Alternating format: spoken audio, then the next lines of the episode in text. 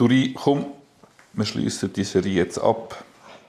Vielleicht haben sich die Leute schon viel zu fest aufgeregt. Schließen wir es ab mit der Einstellungsverfügung vom 27. August 2015 von der ersten Abteilung der Staatsanwaltschaft Kanton Zug gegen die beschuldigte Person betreffend Schändung. Also das Erste, was auffällt, sie ist sehr umfassend begründet. 15 Seiten. 15 Seiten. Du genau, weißt, es wird über 11 Seiten Beweisergebnis ja. zusammengefasst und nachher noch kurze Erwägungen dazu. Ja. Aber ganz kurz rekapitulieren, wir sind nicht erst in 200 Jahren bei Artikel für Artikel so weit. ähm, also wenn kann man einstellen, man kann nicht einstellen, vielleicht können wir es heute einfach abkürzen, man kann nicht einstellen bei klassischen Vier-Augen-Delikten, oder wo einfach nur Aussage gegen Aussage sind, ohne weitere Beweismittel dann sagt die Rechtsprechung in der Regel, muss man das einer gerichtlichen Behörde überlassen, wenn man glaubt. Habe ich damit recht? Oder? Ja, damit hast du recht. Ich habe gemeint, du, wenn du die StPO ansprichst, du meinst jetzt uns generell. Nein, ich, ich denke, das ist ein Grund, was man nicht einstellen kann. Und das ist da natürlich nicht so. Wir haben nicht, wir haben nicht Aussagen gegen Aussagen, will ich damit sagen. Sondern wir haben ein diffuses Bild von gar nicht konkreten Anschuldigungen, sondern die geschädigte Person hat Fragen gehabt, hat die Fragen aufgeworfen, die haben in einem Strafverfahren gemündet, wo man, ich finde, pflichtschuldig ab, abgearbeitet hat, korrekt abgearbeitet hat und am Schluss das einzige richtige Ergebnis war, es findet sich kein rechtsgenüglicher Beweis dafür. Nicht, dass die Vorwürfe stimmen, es gibt gar nicht so konkrete Vorwürfe, es, lässt sich kein, es sind keine Verdachtsmomente zum Vorschein treten, dass sich jemand in strafrechtlich relevanten Art und Weise verhalten hat. Genau. Und umso absurder ist ja nachher, dass die beiden Hauptbeteiligten in den Medien aufeinander losgehen. Also ich glaube, die ganze Dynamik ist der Medienberichterstattung geschuldet, wo eben dann nicht sachgemäß war, sondern Schulden zugewiesen hat, oder? Und dann hat das so in den Medien so eine unschöne Dynamik gewonnen, wo, wo eigentlich im Fall an sich gar nicht so angelegt war. Das sagst du sehr schön, genau. Der Fall ist eigentlich viel zu wenig spektakulär für das, was nachher daraus damit gemacht, gemacht worden ist.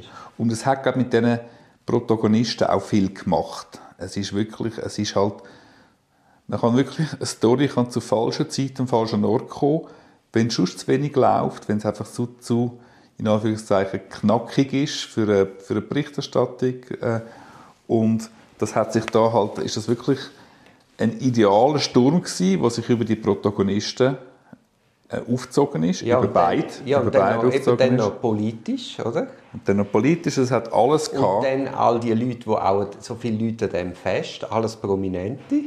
Genau, und dann eben noch leicht vielleicht noch katholisch angehaucht, das kann doch nicht sein, beide mit Familie und dann hat sich das wirklich, dann hat sich das aufgebauscht, wo wie du sagst, am Fall selber sich gar nicht wirklich festmachen ja, ja.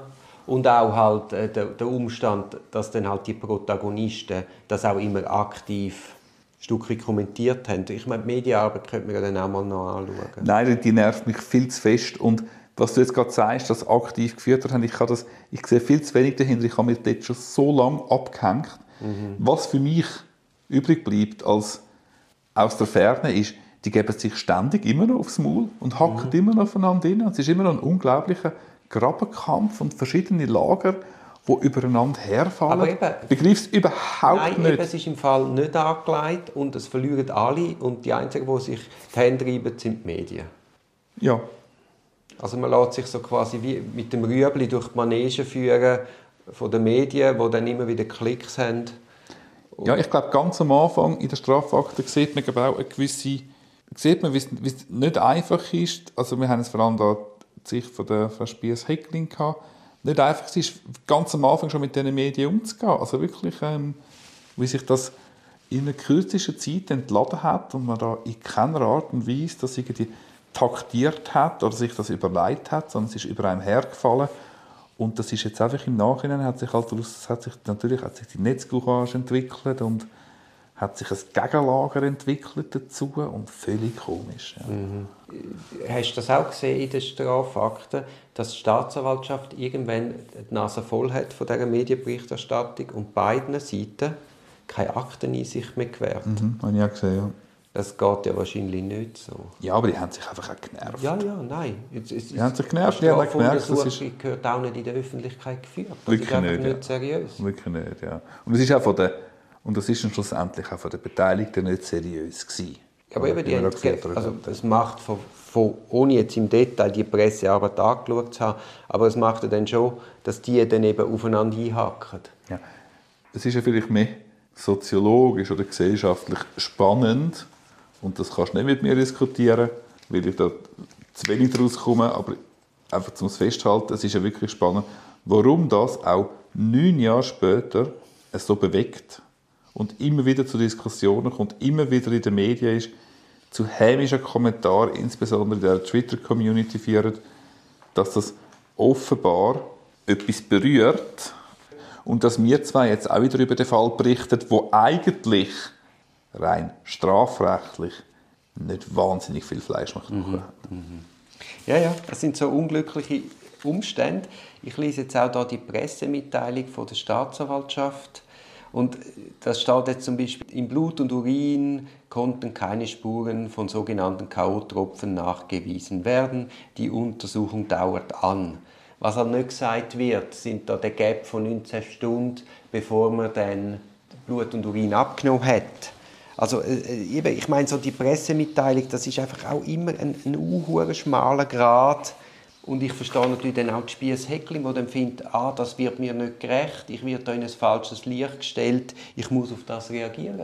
Und dann hat das einfach eine unschöne Dynamik angenommen, wo aber, wie wir wiederholen uns, einfach im Fall an sich gar nicht angelegt war. Und natürlich gilt das auch für die beschuldigte Person, zu Unrecht eigentlich in einem schiefen Licht da gestanden, weil das natürlich die Medien immer gewertet haben. Genau. Und wir müssen uns jetzt auch fragen, ist es wirklich richtig gewesen, dass wir uns also über vier Folgen mit dem 0815 Straffall beschäftigt haben?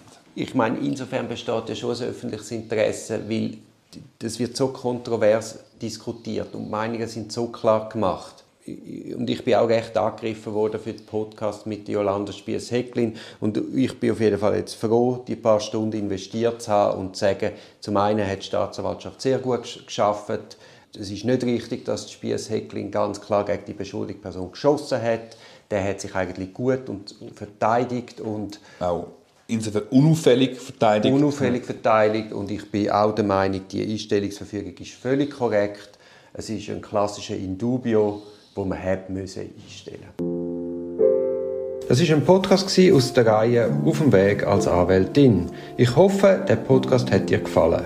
Für mehr Podcasts schau doch auf meiner Homepage www.duribonin zusammengeschrieben.ch. Viel Spaß beim Entdecken von weiteren Podcasts.